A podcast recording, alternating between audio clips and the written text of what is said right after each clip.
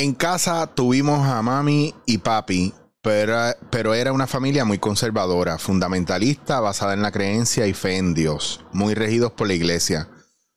Poco afecto, mucha estructura. Ahora es que mi hermano y yo de 35 y 40 años estamos compartiendo más y analizando nuestras carencias y virtudes. Ahora es que comenzamos a entender y buscar ayuda. Quisiera saber tu opinión y análisis sobre el fundamentalismo, la crianza, la libertad, el crecimiento personal dentro de familias que se desarrollan en un sistema regido por la iglesia.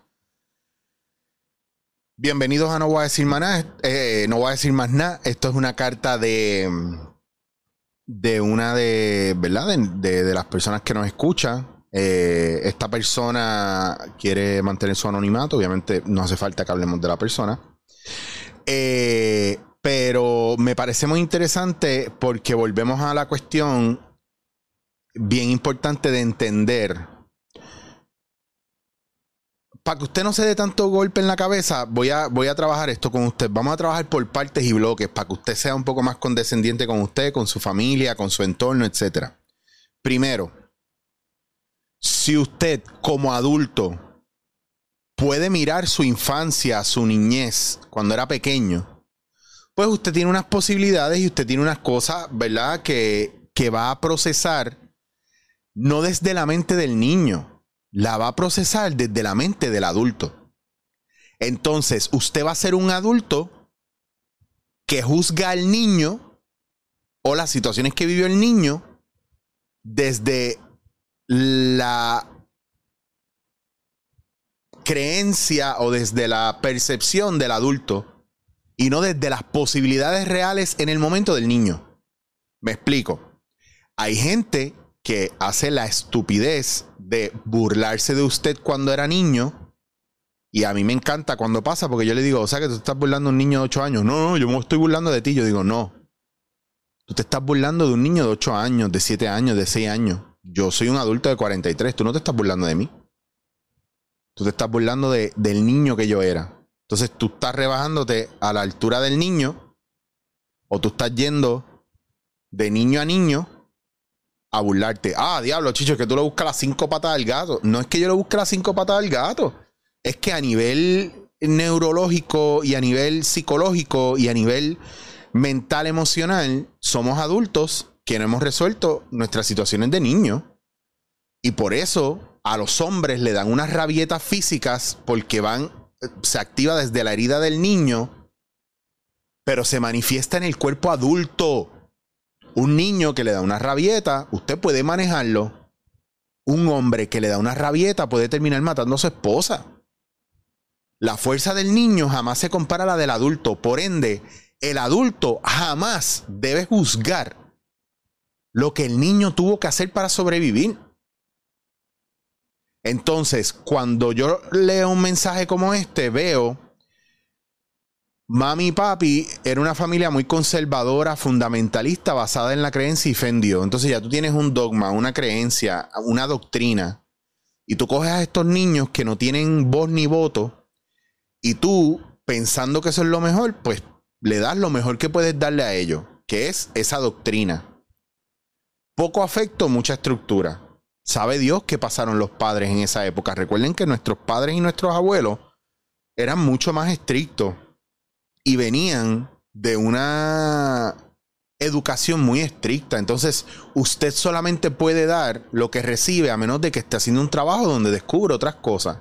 O está dando algo que no sabía que estaba dando y de repente lo descubre y lo puede fomentar más o lo, lo elimina, porque hay gente que tiene que eliminar el dar en exceso, por ejemplo. O dar cuando no les piden. Entonces, ¿qué pasa?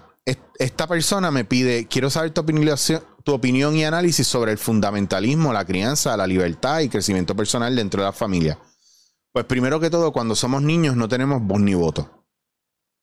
Y eso hoy día también es igual, porque parecería que los padres están dándole libertad a sus hijos. Pero ¿cuál es la percepción de libertad de un niño? ¿Cuál es la percepción de responsabilidad de un niño? Papá y mamá me dejan hacer lo que quiera. Eso es mucha responsabilidad para mí. Papá y mamá me piden que me quede con mis hermanos. Eso es mucha responsabilidad para mí.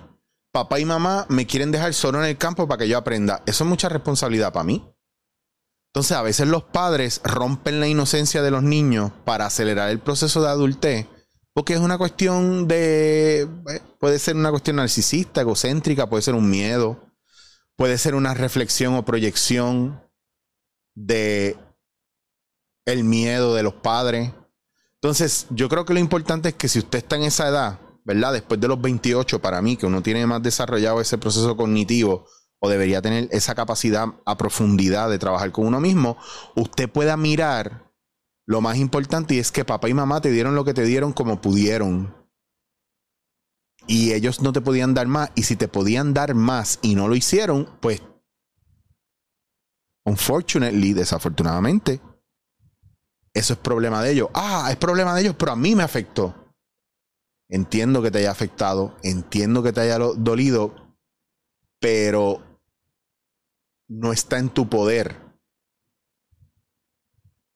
que ellos te pidan perdón o cambiarlo. Está en tu poder cómo tú vas a trabajar eso y cómo lo vas a integrar o cómo lo vas a descartar para moverte hacia adelante, poniendo a mamá y a papá en su lugar y dejándolos morir. Y cuando digo dejándolos moriré, de la misma manera que nosotros hacemos el trabajo de traer al niño a la integración con el adulto, ponemos a mamá y a papá en su lugar y dejarlos morir es una cuestión simbólica de que me salgo de ahí y ya no vivo bajo el yugo de ellos, ya no vivo bajo la protección de ellos, porque ya integré al niño a mí, ya soy un adulto, ahora yo me ocupo de mí. Papá y mamá son papá y mamá.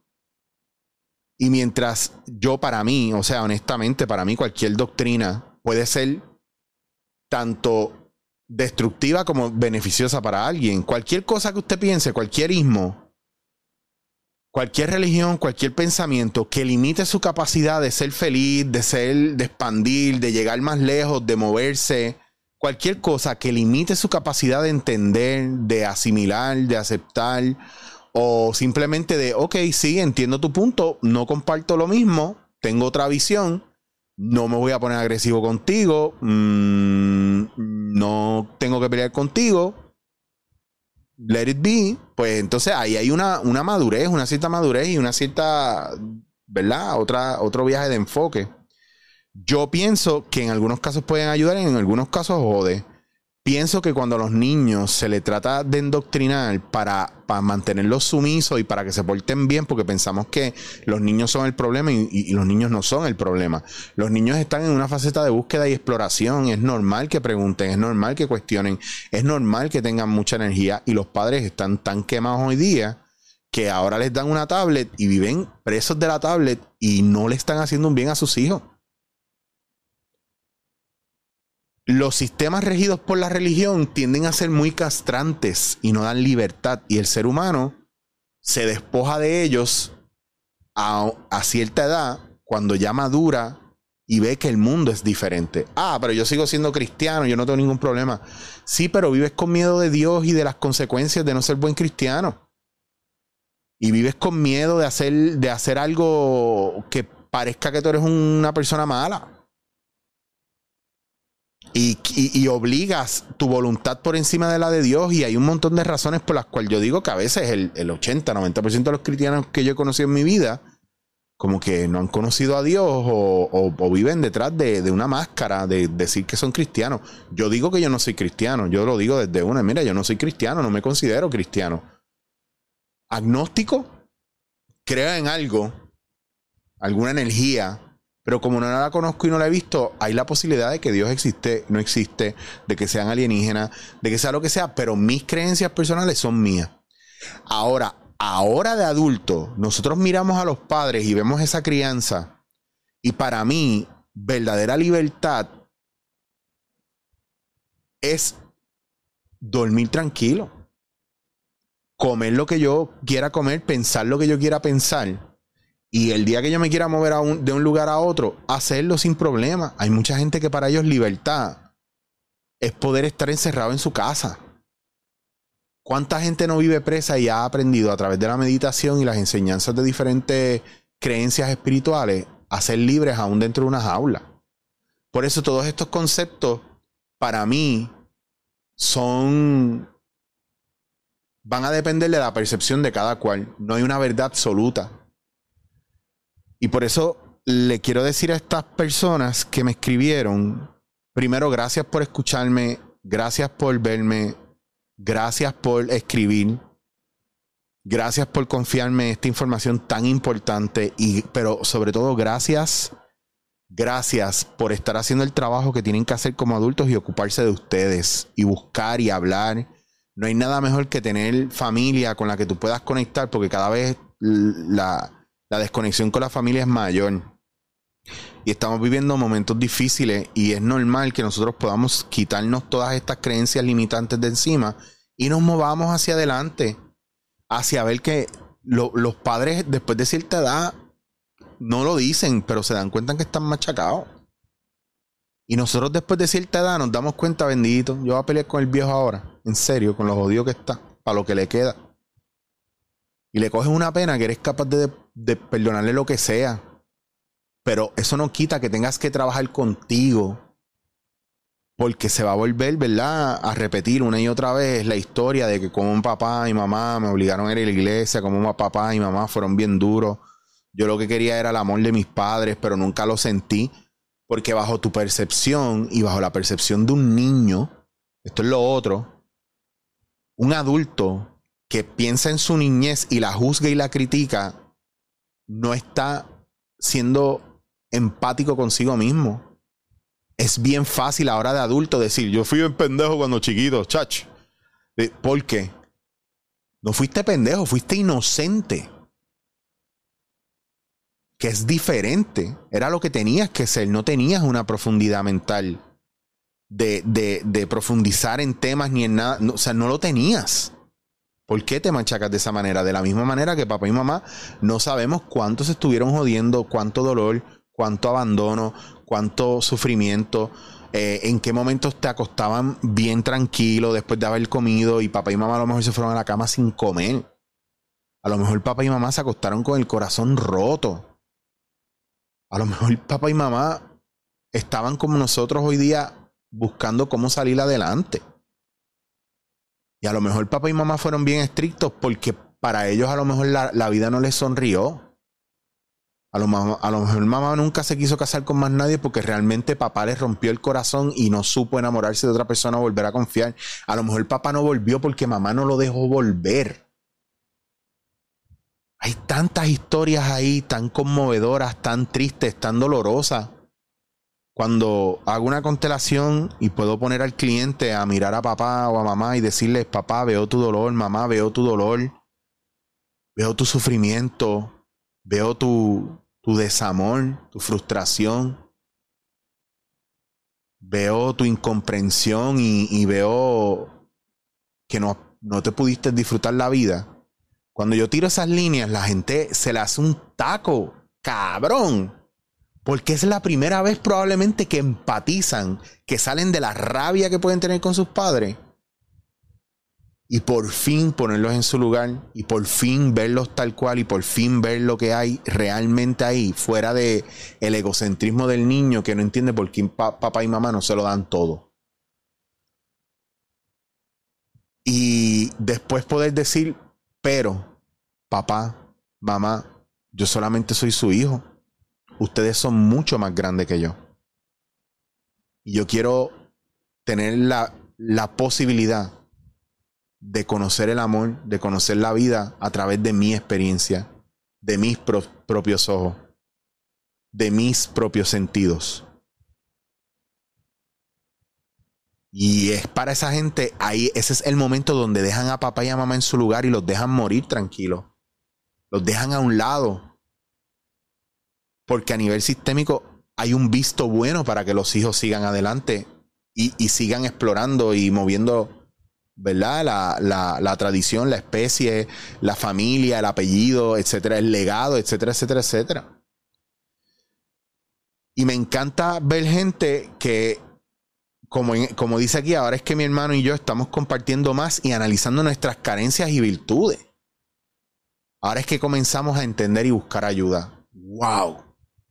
¡Qué poderoso es eso! Eso es amor propio. Eso no es empoderamiento, eso es amor propio. Eso son ganas de querer cambiar algo importante modificar algo que no me estaba ayudando a crecer. Mi opinión y análisis sobre el fundamentalismo, la crianza, la libertad, el crecimiento el personal dentro de la familia. Si usted tiene que dejar a su familia para crecer, hágale. Si usted no sabe cómo soltar a mamá y a papá y usted siente que usted tiene una deuda con ellos, hágale.